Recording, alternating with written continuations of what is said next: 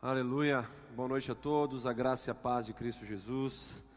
Glória a Deus por mais essa noite, por mais essa oportunidade que temos de cultuarmos ao Senhor juntos, mesmo que por esse meio do culto online, mas estamos unidos num só espírito, numa só fé, numa só doutrina.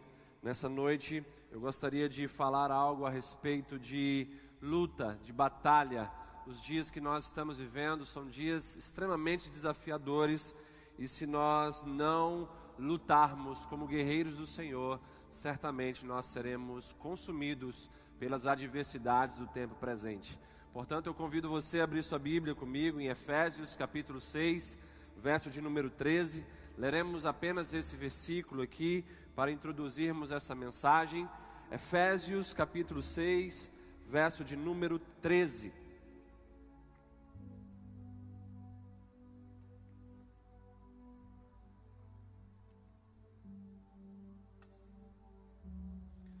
Palavra do Senhor diz o seguinte: Portanto, tomai toda a armadura de Deus, para que possais resistir no dia mal e depois de ter desvencido tudo, permanecer inabaláveis. Aleluia. Vamos orar ao Senhor. Pai, nós queremos nos render diante de Ti, queremos apresentar os nossos corações ao Senhor e pedir ao Senhor, por favor, transforme os nossos corações em um terreno fértil capaz de entender e absorver a Sua palavra como semente e produzir frutos, Senhor, de mudança, de arrependimento, de transformação, frutos que glorifiquem ao Senhor. Eu te peço, Senhor, pelo Teu Espírito nessa noite, que Tu venha sobre a Tua igreja, sobre os nossos amigos, amigas, sobre o Teu povo, Pai, com essa unção poderosa que está na essência da Sua palavra e nos prepare, Senhor, para enfrentarmos o dia mal e vencermos e passarmos por tudo isso e nos tornarmos inabaláveis pelo apego, pelas raízes dentro do seu reino, que é um reino inabalável. Em nome de Jesus é que nós oramos. Amém e amém. O tema da minha mensagem nessa noite é: não pare de lutar. Certamente em dias como os nossos, uma frase como essa faz toda a diferença.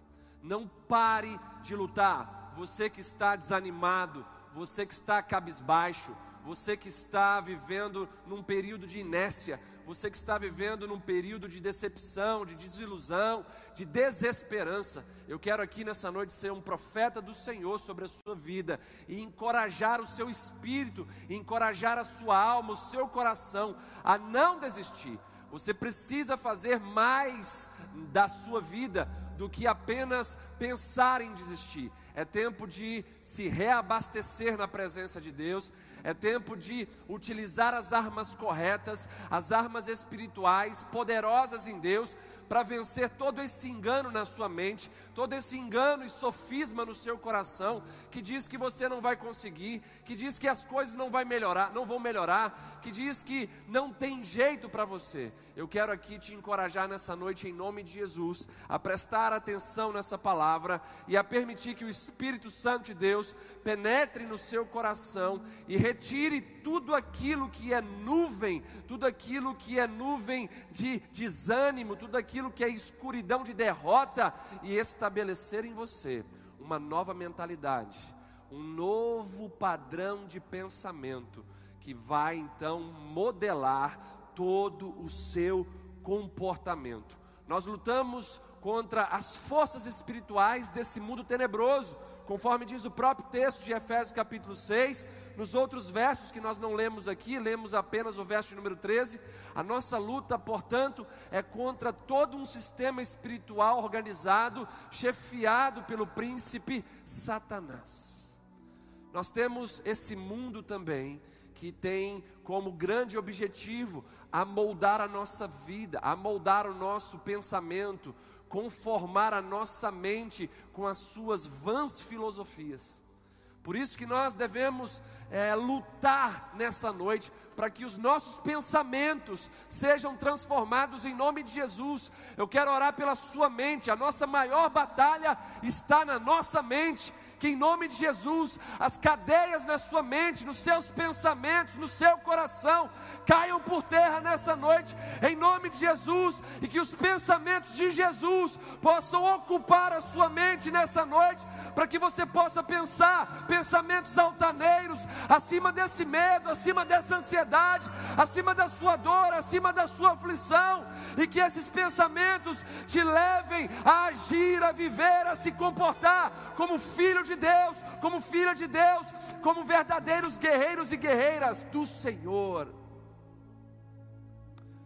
Em dias de desafios constantes como esses que nós estamos vivendo, temos o mundo querendo moldar a nossa mente, padronizando a nossa mente. Se a sua mente for padronizada pelo mundo, seu comportamento será também totalmente modelado por esse mundo, ou seja, você ficará mundanizado. Nós vemos Satanás e seus demônios colocando constantemente sobre nós tentações, porque tentação vem do diabo com o fim de nos destruir. Já a aprovação vem de Deus com o fim de nos edificar, com o fim de nos maturar. A nossa luta é constante contra as más notícias, mas eu quero lembrar aqui do Salmo de número 112, que fala sobre o homem justo, a mulher justa, que estão bem posicionados perante o Senhor, e o coração está firmado em Deus, e mesmo que diante de más notícias, o coração não se atemorizará, e os pés não irão vacilar no propósito de Deus. A batalha é constante, Cada dia que passa, nós estamos sendo provados pelo Senhor também, porque no meio disso tudo, o Senhor está peneirando a sua igreja, está trazendo sobre a sua igreja a oportunidade de transformação, para quê? Para que a noiva seja purificada, para que a noiva se torne imaculada, para que a noiva se torne totalmente enfeitada pelas virtudes do céu, porque em breve Jesus virá nas nuvens, Jesus virá em seu cavalo branco, Jesus virá com a sua comitiva celestial, para então nos resgatar desse corpo de morte e estabelecer em nós uma realidade glorificada e descer conosco para essa terra, para reinar por mil anos e restaurar essa terra ao seu estado estado original. Nós precisamos entender que esse tempo é um tempo de oportunidades. E oportunidades precisam ser abraçadas, precisam ser cultivadas, e só serão abraçadas, cultivadas e aproveitadas se nós decidirmos lutar. A pior coisa no cenário interior de um homem e de uma mulher é a ausência de batalha é a ausência de luta. Por isso eu quero aqui, em nome de Jesus, mais uma vez dizer: não pare de lutar. Mesmo que você progrida apenas alguns milímetros por dia em direção à vontade de Deus, em direção à transformação da sua vida, em direção à transformação da sua família, em direção à realização de seus sonhos, não pare de lutar. Não é tempo de desistir. Nós precisamos fazer algo mais do que apenas pensar em desistirmos de lutar. Servimos ao Senhor dos Exércitos, logo nós somos todos guerreiros, e guerreiros lutam, guerreiros batalham. Nós servimos ao Senhor dos Exércitos. Assim como Davi tinha essa consciência perante o gigante Golias, Davi, que era servo do Senhor dos Exércitos, falou algo importantíssimo em direção ao gigante Golias: Você vem contra mim com, com todas as suas armas, armas físicas, mas eu vou contra você em nome do Senhor dos Exércitos. Guerreiros lutam no nome do Senhor dos Exércitos. Nós devemos lutar como José lutou pela preservação dos sonhos de Deus em sua vida. Você que está desanimado em seus sonhos, você que está perdendo então a alegria nos seus planos, eu quero te então encorajar a ler sobre José no livro de Gênesis. Um jovem que lutou pela preservação dos sonhos de Deus em sua vida. Devemos, em nome de Jesus lutar como ele, devemos lutar como Elias, pela restauração do altar de Israel, que significa o altar do Senhor em nossas vidas. Hoje, para nós, a luta, ela se dá no cenário interior, no altar do Senhor em nossas vidas. Nos dias de Elias, a luta foi para a restauração do altar de Israel, do altar de todo um povo. Hoje nós lutamos pela restauração do altar do Senhor em nossos corações. Isso significa colocar as coisas em seus devidos lugares, as prioridades. Deus em primeiro lugar, o primeiro mandamento em primeiro lugar, amando o Senhor com todo o nosso coração, com toda a nossa alma, entendimento e toda a nossa força.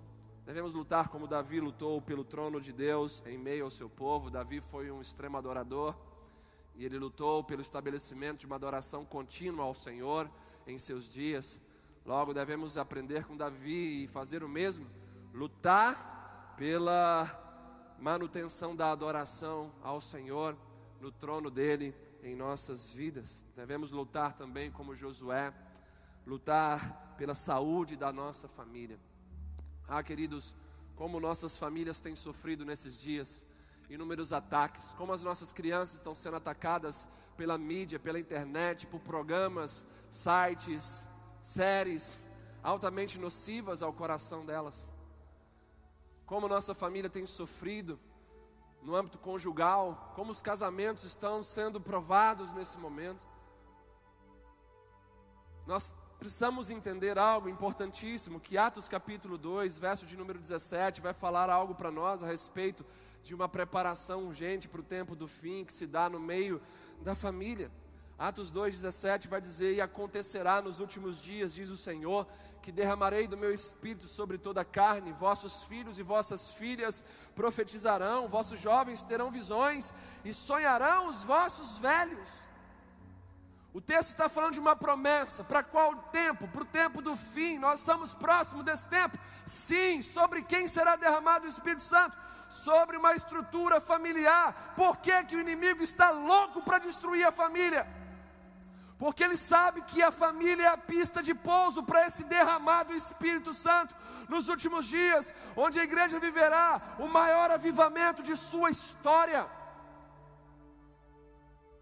Deus não vai derramar sobre uma denominação esse grande avivamento, Deus vai derramar sobre uma estrutura familiar. Por isso que nós vemos tantas ideologias, filosofias, tantos ataques, leis, projetos, para quê? Para dissolver a família. Tantos divórcios, recordes e mais recordes nessa pandemia, porque o inimigo está desesperado para destruir a pista de pouso, porque ele pensa o quê? Se eu destruir a pista, a pista de pouso para o Espírito Santo pousar nos últimos dias, ele não conseguirá estabelecer então o seu pouso. É tempo de guardarmos a nossa família como Josué guardou a sua, em meio a uma geração corrompida, em meio a uma geração idólatra, dizendo: se vocês não querem servir ao Senhor e se submeter às suas leis, eu e a minha casa serviremos ao Senhor, mesmo com a negativa de vocês. Ah, mas o meu irmão se separou. Ah, que o meu é, amigo aqui do lado está se divorciando. Tem muita gente que não está aguentando e estão fazendo isso. Ei, você é uma Maria, vai com as outras. Você não foi chamado para caminhar no fluir da multidão. Lembra da mensagem do domingo passado? A multidão apenas comprime Jesus, aperta Jesus, mas poucos são aqueles que tocam Jesus e fazem toda a diferença. Você foi chamado para fazer toda a diferença junto com a sua família. Toque Jesus com a sua fidelidade, a sua esposa, ao seu esposo, aos seus filhos. Malaquias capítulo 2 vai estabelecer para nós um princípio. A nossa relação com Deus ela é totalmente ligada à nossa relação com a nossa família. Você jamais terá uma boa relação com Deus se você tiver uma péssima relação com a sua família. É tempo de lutar pela nossa família. como Josué lutou. Vamos lutar pelos casamentos. Vamos lutar para que os nossos filhos não sofram com o maldito espírito da orfandade.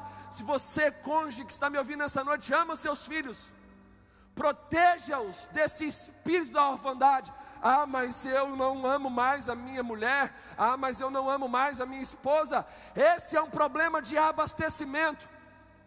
Deixar a sua esposa, o seu esposo, com a desculpa de que acabou o amor. É tão fútil e ridículo quanto abandonar o seu carro na beira da estrada, com a desculpa de que acabou o combustível. Você não faz isso com o seu carro na beira da estrada. Você busca gasolina para abastecer e voltar a andar nesse carro.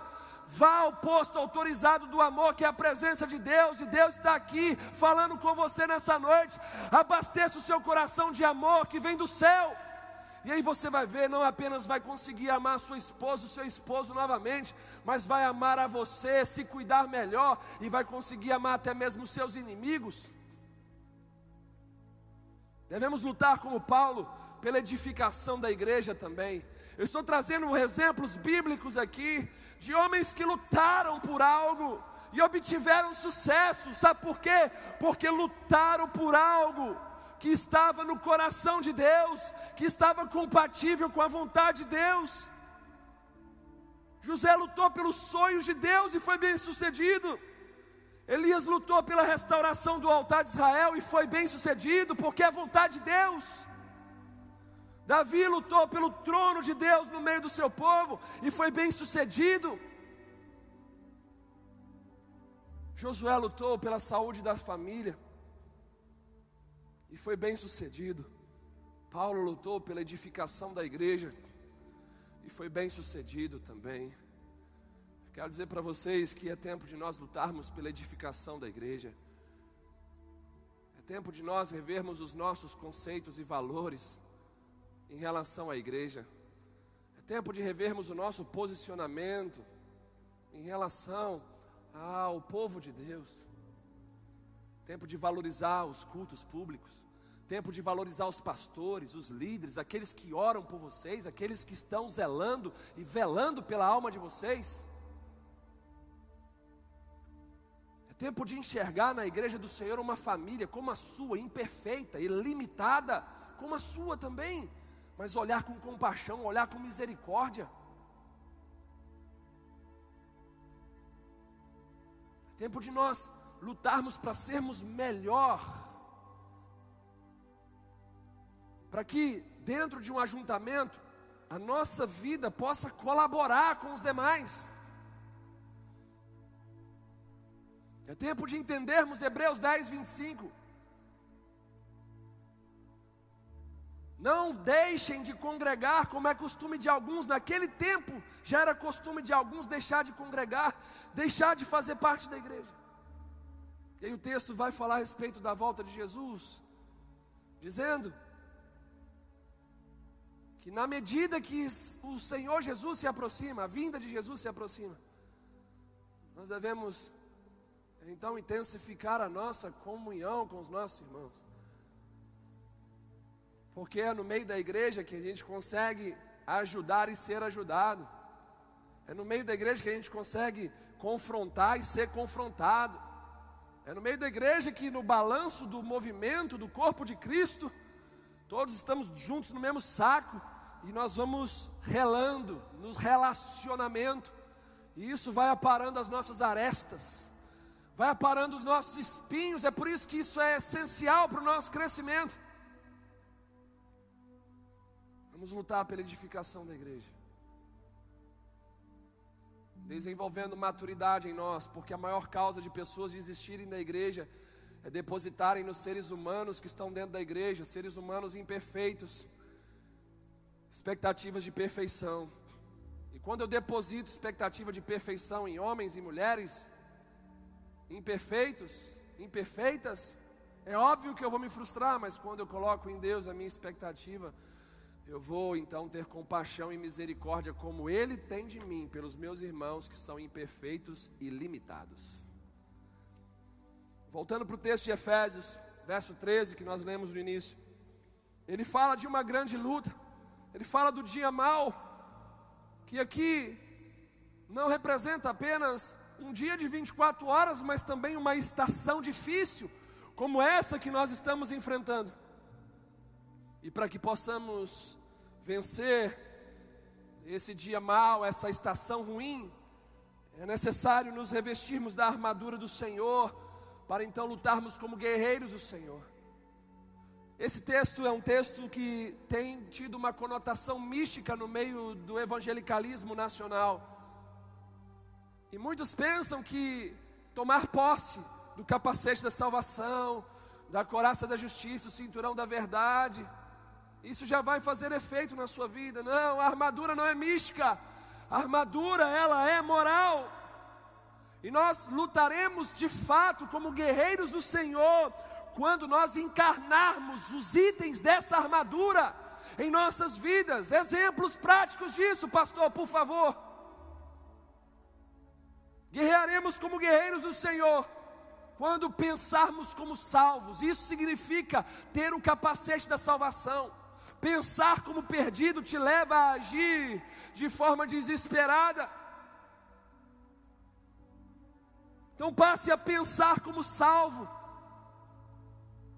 E esse pensamento vai te trazer paz, segurança, para viver a vida que Deus tem para você.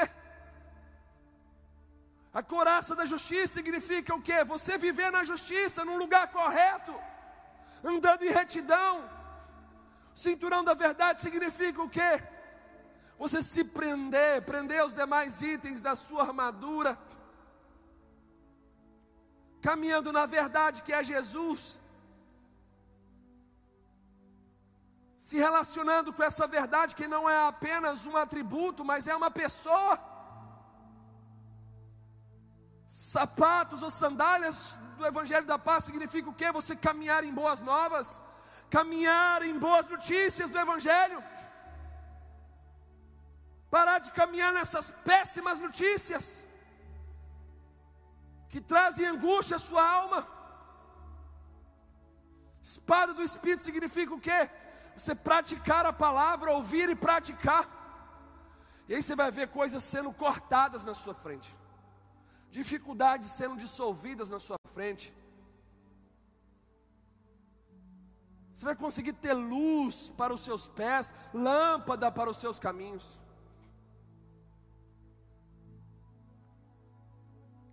Em 2 Samuel 23, verso número 8, a palavra do Senhor fala de um homem que não desistiu de lutar, mesmo diante de um grande dia mau.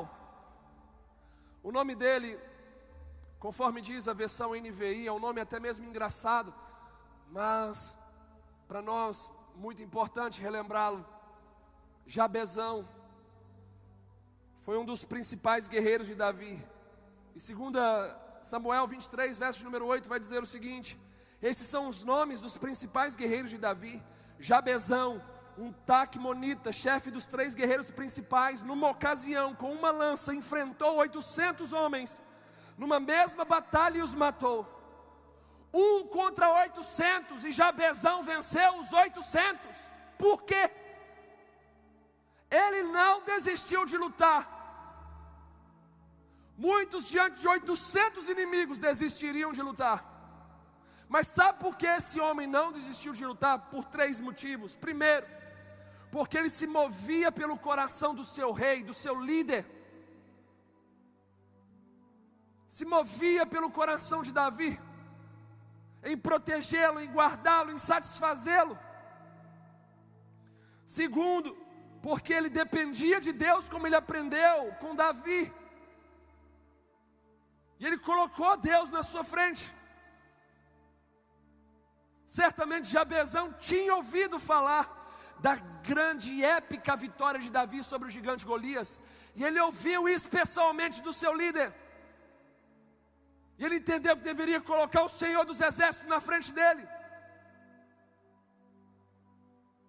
E terceiro, por que que ele venceu 800 num só dia? Aquele era o dia mau de Jabezão. E a armadura de Deus estava dentro dele. Caminhando então, com a sua espada do Espírito, se movendo por aquilo que é agradável a Deus em Sua santa palavra. Dependência de Deus, submissão aos líderes. Jabezão não desistiu de lutar. E fez dessa luta algo épico. Tem um personagem bíblico que eu quero bater um papo bem prolongado. É Jabezão na eternidade, irmãos. Eu quero ver esse DVD, esse Blu-ray, esse filme. Eu quero saber mais dos detalhes. Um contra 800. Ele levantou sua lança e matou todos. Por quê? Porque ele treinava com a sua lança, tinha intimidade com ela. Tem muito crente que está com as suas armas enferrujadas. Jabezão tinha habilidade. Aí entra o lado natural das coisas. Dependência de Deus, submissão ao líder, se mover pelo coração do rei. Mas se preparou, tinha habilidade. É tempo de treinar, irmãos. Treinar na sua casa, no seu quarto de oração, lendo, decorando, memorizando as escrituras sagradas. Para na luta contra o diabo você ter como fazer como Jesus. Dizer está escrito, ao invés de ficar inventando jargões evangélicos. Vamos treinar, povo de Deus. Vamos manter a espada do Espírito bem afiada.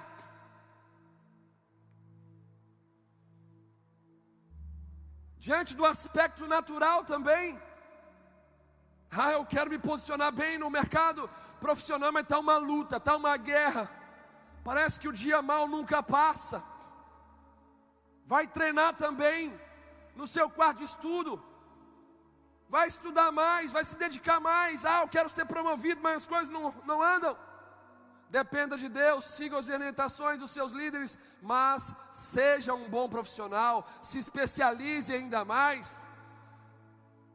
Tem muita gente que fala: Ah, eu fui designado como cabeça e não como cauda. Se você não estudar, se você não se preparar, você vai envergonhar a palavra de Deus. No momento como esse de pandemia, os nossos jovens, os irmãos e irmãs que estão empregados, devem ser os funcionários mais proativos. Ligue para os seus patrões, se disponibilize nas suas empresas. Não fique reclamando como os outros. Dê o seu testemunho. A nossa missão integral, você não é crente só dentro da igreja, você é crente no seu trabalho, na sua escola, no meio da rua. Vamos fazer as coisas com excelência. É lá que você tem que lutar para ser o melhor. Lutar contra as estatísticas, contra as previsões, contra as perseguições. Levante as armas, os itens da armadura de Deus. Se prenda a verdade e a justiça, caminhe sobre boas notícias. Corte os enganos com a espada do Espírito. Pense como salvo.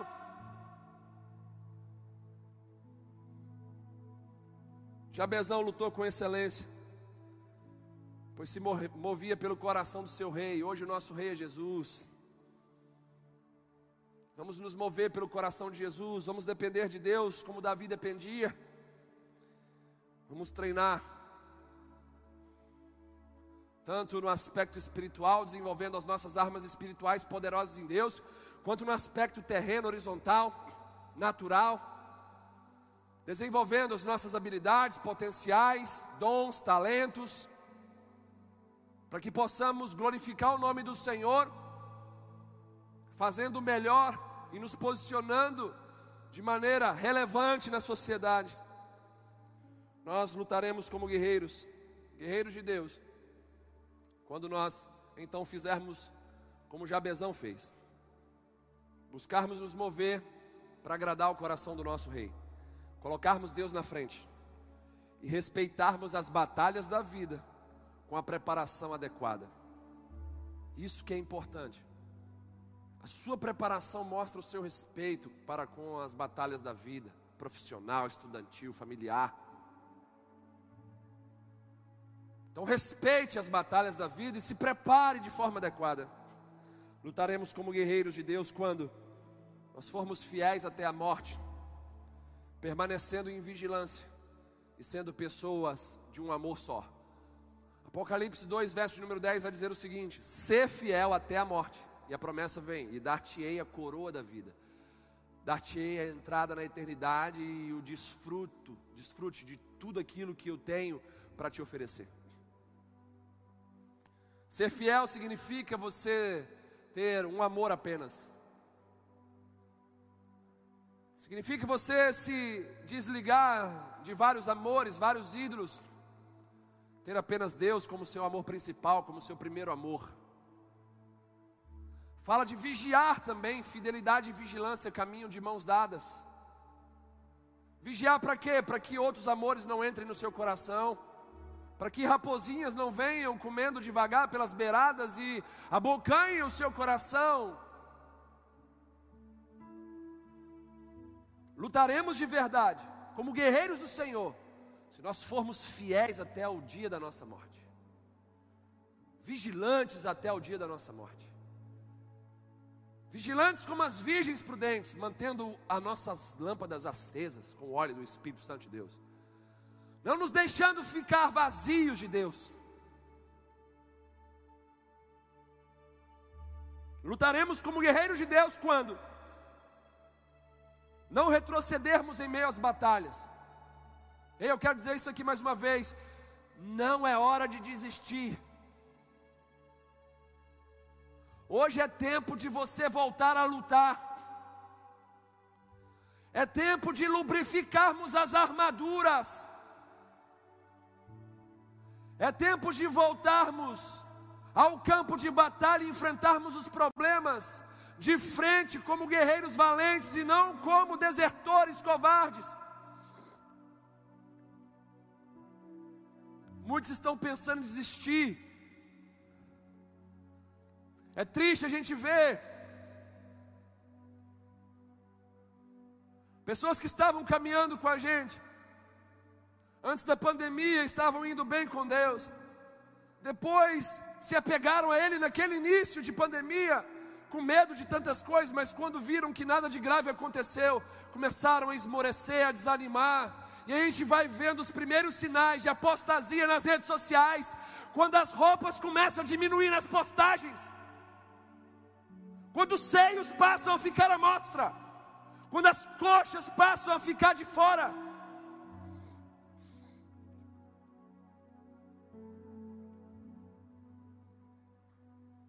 Quando as postagens passam a ficar sensuais,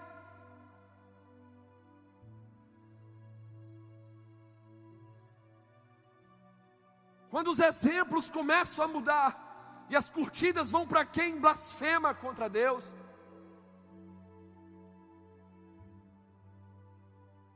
quanto vale o seu cristianismo? Se não valer toda a sua vida, então ele não vale nada. Porque para Jesus a minha vida e a sua valeu a vida dele toda. Seremos guerreiros de Deus de verdade, lutaremos as batalhas dele para as nossas vidas quando não retrocedermos em meio às batalhas. O texto vai dizer de Hebreus 10, 37 ao 39, porque ainda dentro de pouco tempo, aquele que vem virá e não tardará. Todavia o meu justo viverá pela fé e se retroceder nele não se compraz a minha alma. Deus não tem prazer naqueles que retrocedem. O texto vai continuar a dizer: Nós, porém, não somos os que retrocedem para a perdição, somos, entretanto, da fé para a conservação da alma. Os cristãos da comunidade dos hebreus estavam vivendo momentos de oscilação espiritual. E o escritor aos Hebreus vem para trazer essa palavra de exortação, dizendo: Ei, vocês que estão pensando em desistir, estão oscilando, querendo retroceder, querendo voltar para o judaísmo, querendo seguir falsos mestres, querendo seguir um caminho mais fácil. Um cristianismo onde Deus, Ele não é justiça, é apenas um amor idiota. Como baseia-se aí as heresias da hipergraça.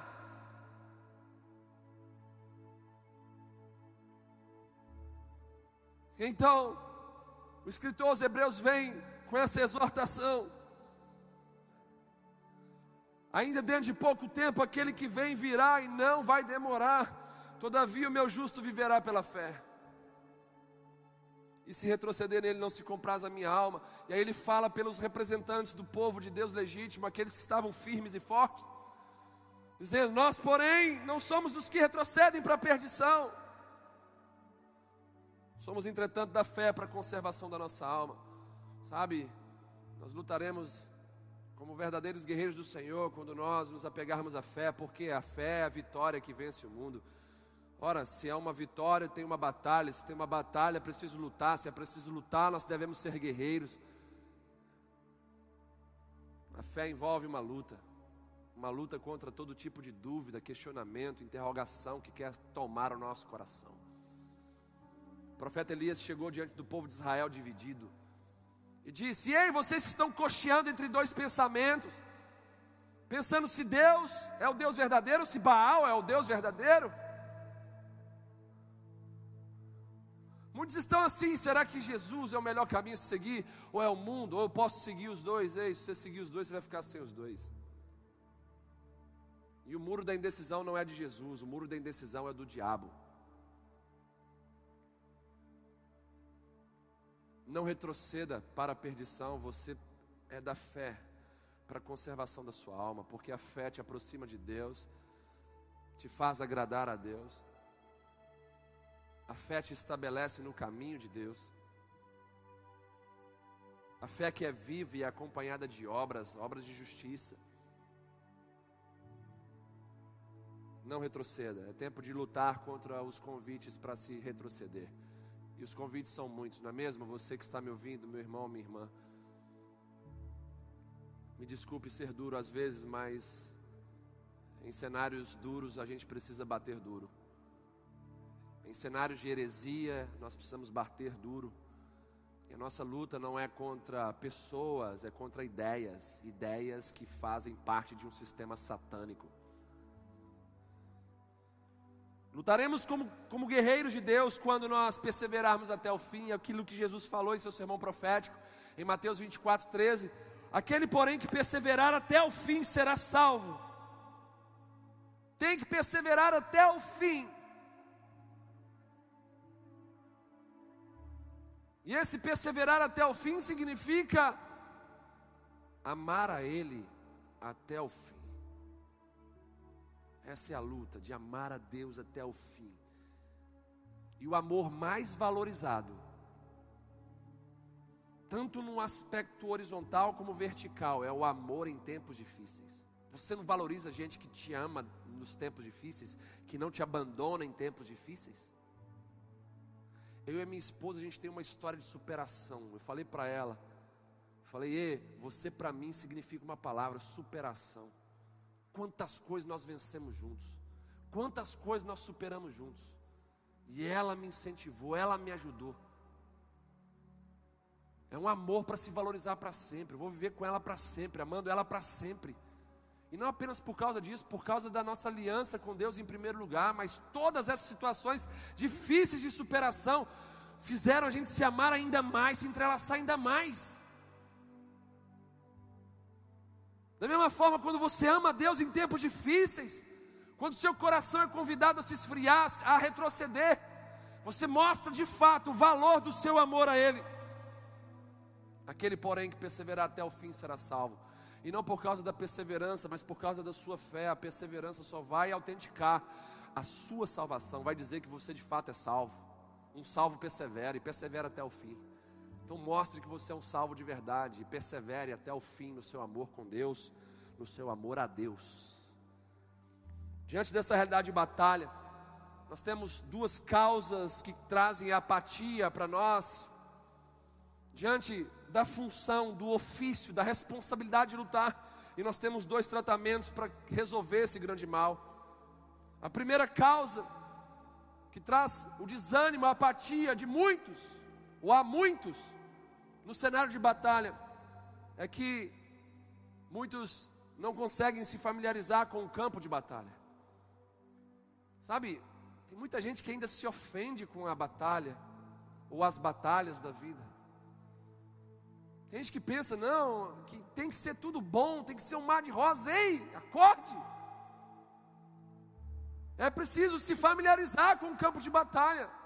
É preciso entender que você tem uma armadura à sua disposição exatamente para você lutar.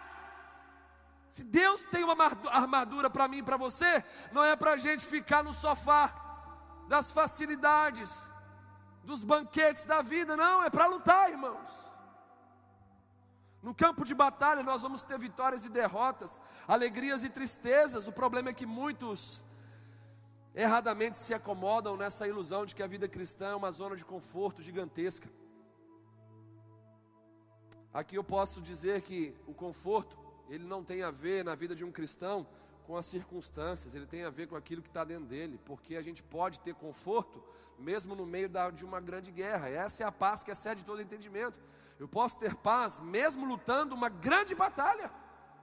Mas muitos querem ter o que? Uma zona de conforto exterior. Tudo ao seu redor dando certo. E o que seria de nós se as coisas não dessem errado? O que seria de nós se nós não tivéssemos que lutar batalhas, sangrar nas das batalhas da vida? Como é que seria o nosso caráter? Onde estariam os nossos maiores traços de caráter? Como seria o nosso coração? Um coração valente ou um coração covarde? Lembrem-se de olhar sempre para o alto, para Cristo, mas nunca se esqueça de olhar para baixo, para o campo minado que você vive, porque tem bombas por aí que podem explodir na sua face. Segunda causa de nós perdermos o desejo de lutar é porque nós deixamos a nossa armadura enferrujar. E aí, quando a batalha chega, você olha para a sua armadura e você vê ela toda enferrujada, empoeirada e aí você fica, sabe, com preguiça ou você fica com medo da batalha porque a sua armadura ela não está no nível da batalha que você tem a enfrentar. Golias, quando veio contra Davi com as suas armas físicas, viu Davi com uma grande e poderosa arma espiritual indo em sua direção no nome do Senhor dos Exércitos. Davi mostrou para Golias que a sua armadura, a sua arma em Deus, estava bem lubrificada. Ou seja, agora que é nós, Golias, agora que é nós. Eu estou aqui pronto para batalhar contra você. No nome do Senhor dos Exércitos, armas poderosas em Deus, confiança, fé, dependência, submissão ao Senhor. As armas que mais usamos são as que mais ficam afiadas. Se você usa bem oração, oração vai estar bem afiada. Se você usa bem a palavra de Deus, a palavra de Deus vai estar bem afiada. Tem que usar todo dia. Essas coisas servem para nós como alimento, como edificação, como fortalecimento, restauração, mas servem também como armas. Guerreiros lutam de joelhos. Guerreiros de Deus lutam com a espada do Espírito, com a palavra de Deus, manejando bem essa espada da verdade. Que armas você tem usado mais? Carnais ou espirituais? Nós precisamos usar a nossa armadura para ficar firme e resistir ao diabo. Nós temos armas defensivas e armas ofensivas. Que possamos usar as armas ofensivas para avançar e as defensivas para nos consolidar, nos defender nos maturar. Então, essas são duas causas que fazem pessoas perderem o desejo de lutar. A primeira delas, não se acostumam com o ambiente do campo de batalha.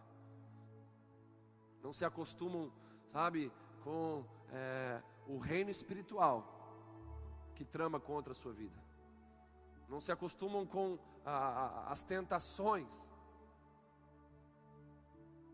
Gente que às vezes joga a culpa para Deus porque está sendo tentado. Ah, estou sendo tentado demais. Ei! Esse acostumar aí é um batismo de realidade. Ei, seja batizado em realidade. Muitos perdem o desejo de lutar também por quê?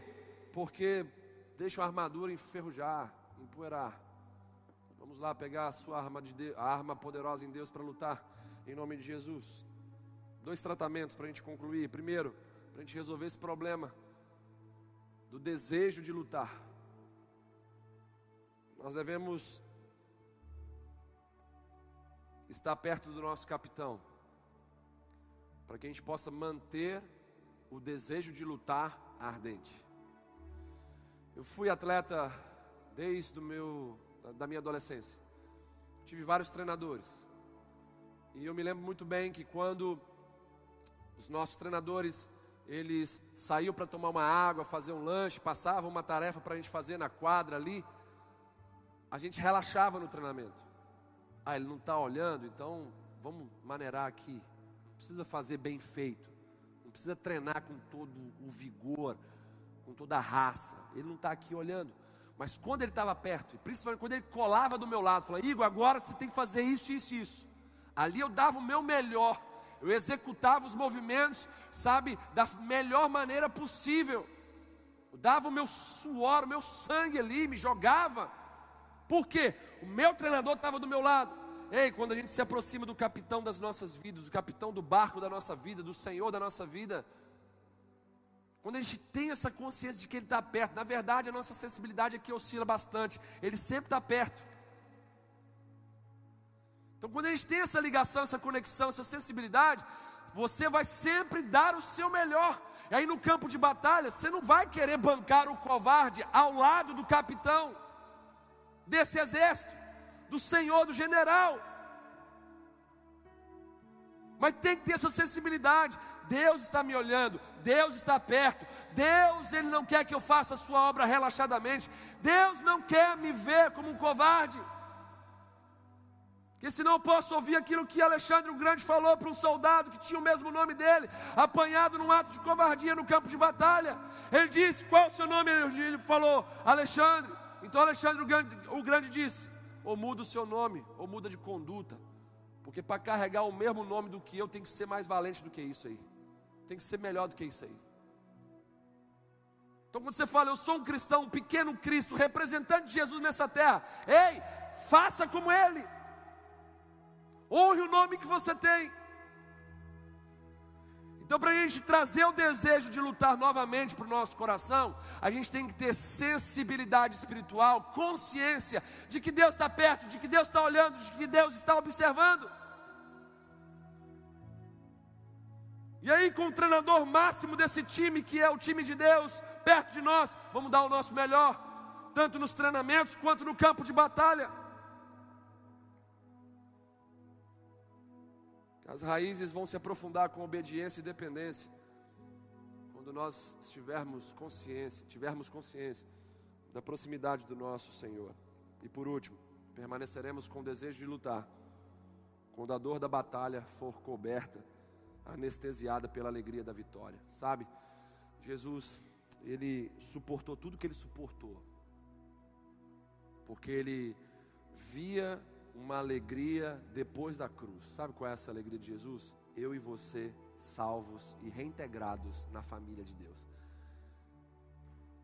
O nosso, o maior presente, o maior presente da vitória de Jesus foi eu e foi você.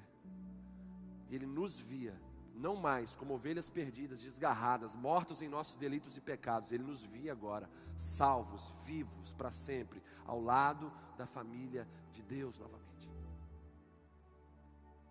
Você tem que enxergar algo além da sua batalha, algo além da sua luta. E o que, que é isso? É uma pessoa melhor depois da batalha. É alguém mais maduro depois da batalha. É novos céus e nova terra depois da batalha. É um corpo glorificado depois da batalha.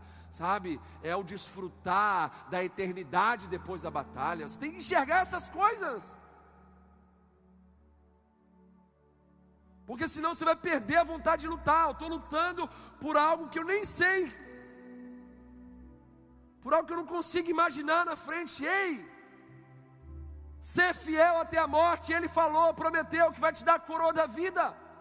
Então lute, pensando na coroa da vida.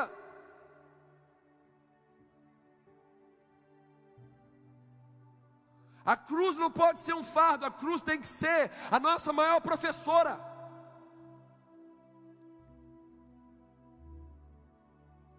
O oceano se aproxima quando nós sentimos o cheiro do mar inconfundível em nossas narinas, não é mesmo? A gente que mora numa região praiana aqui, a gente sabe muito bem, quando a gente começa a chegar perto da praia, a gente sente o cheiro do mar.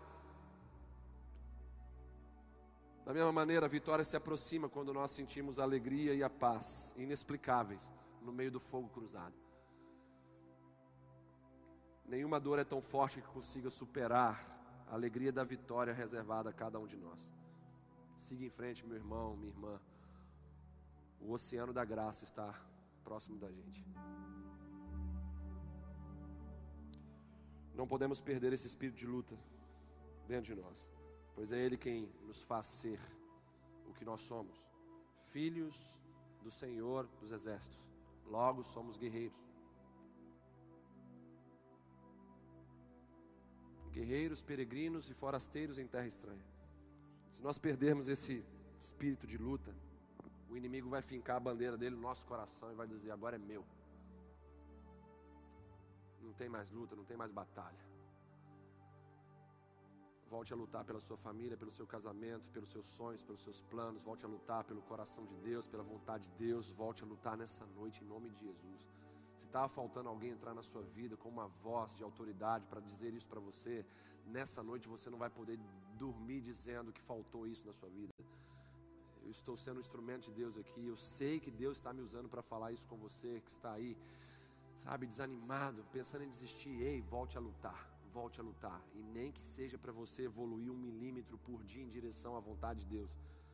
Mas faça isso, nem que seja para você começar se rastejando faça isso, nem que seja para você começar engatinhando, faça isso em nome de Jesus. Para de retroceder, para de dar para trás, para de recuar, volte a lutar, volte a guerrear. O maior inimigo dentro da sua decisão nessa noite é você mesmo, é você que está dentro aí desse caminho, no meio desse caminho, como obstáculo para a sua mudança. Tira o eu medroso da frente. Tira o eu pessimista da frente. Quero te abençoar em nome de Jesus nessa noite. E a bênção de Deus, através da minha vida, que sou instrumento dele, vem para a sua vida com o poder de te liberar para você decidir fazer, para você decidir avançar, para você decidir voltar a lutar, para você decidir sair dos esconderijos da covardia Pai, em nome de Jesus, sela essa palavra no coração de cada um que está ouvindo. O teu povo nesse tempo precisa disso, dessa palavra. Eu te agradeço, porque essa palavra me abençoou primeiro. E eu sei que está abençoando muita gente nessa noite. Pai, nós precisamos lutar. O dia mal é uma estação, essa estação está se prolongando e nós precisamos lutar. A armadura está à disposição e a armadura é para guerreiros e guerreiros lutam, Pai. Deus, em nome de Jesus, Faz essa armadura do Senhor encarnar, encravar em nossa alma, em nosso coração, em nosso caráter, Senhor, para que possamos a partir de agora lutar as batalhas que antes fugirmos. Que possamos voltar a lutar no nome do Senhor dos Exércitos. Lutar pela restauração dos casamentos, das famílias, pela restauração dos sonhos, dos planos. Lutar, Senhor, em nome de Jesus, pelo avanço do teu reino. Lutar em nome de Jesus, Senhor, para nos estabelecer no ministério. Lutar em nome de Jesus para ser, ó Deus, uma rocha para nossa família. Ó Deus, um pilar, um fundamento para nossa família se apoiar. Deus, em nome de Jesus, Pai, batiza-nos com a tua unção nessa noite. Batiza-nos com a tua unção. Coloque a sua mão na sua cabeça. Ore essa oração comigo, dizendo: Senhor Jesus, batiza-me agora, nessa noite, com a tua unção, com a tua capacitação, para que eu possa ser capaz de lutar novamente para que eu possa ser capaz de batalhar de novo, para que eu possa ter um coração valente, para que o coração covarde caia por terra, Senhor, em nome de Jesus, que a minha lança possa ser afiada e que eu possa fazer como Jabezão, possa destruir os 800 inimigos contra a minha vida, Pai, em nome de Jesus, se ele conseguiu, eu posso conseguir, porque o mesmo Deus dele é o mesmo Deus meu, ó Deus, em nome de Jesus que o Senhor possa trazer sobre mim agora, do teu sopro, Senhor, do teu sopro, do teu fogo, do teu poder, que entre na minha alma, que entre no meu coração, que as mazelas da minha covardia, do meu medo, da minha ansiedade, caiam por terra agora. Eu declaro, declaro isso com a sua boca. Eu declaro a minha vida de Jesus, a minha família de Jesus eu tenho, diga isso em voz alta. Eu tenho o que a Bíblia diz que eu tenho. Diga em voz alta: Eu sou o que a Bíblia diz que eu sou. E eu vou para onde a Bíblia diz que eu vou. Eu creio, eu ajo, eu tomo posse, eu decido mudar nessa noite, voltar a lutar. Guerreiros lutam. E o Senhor me ensinou isso. Obrigado, Jesus, por ter lutado contra principados e potestades e ter colocado todos eles em situação vexatória. Tu lutaste contra a morte e contra o inferno, venceste a morte, tomaste, Senhor, as chaves do inferno. Tu és o nosso maior exemplo de guerreiro. Lutaste com armas de amor, de misericórdia e de compaixão. Como essa luta é dolorosa para nós, porque para lutarmos com as armas do amor, do perdão, da compaixão, nós vamos ter que sangrar o orgulho, a soberba, a dureza, o egoísmo.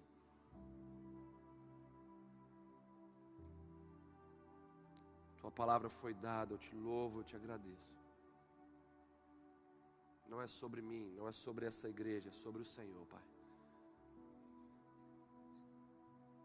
E o Senhor mais uma vez foi glorificado nessa noite, porque o Senhor falou, o teu povo ouviu. Porque o Senhor falou e o teu povo respondeu. E eu quero dizer que eu estou respondendo isso. E que possamos, Senhor, a partir de agora, olhar para o campo de batalha de uma forma diferente. Diferente.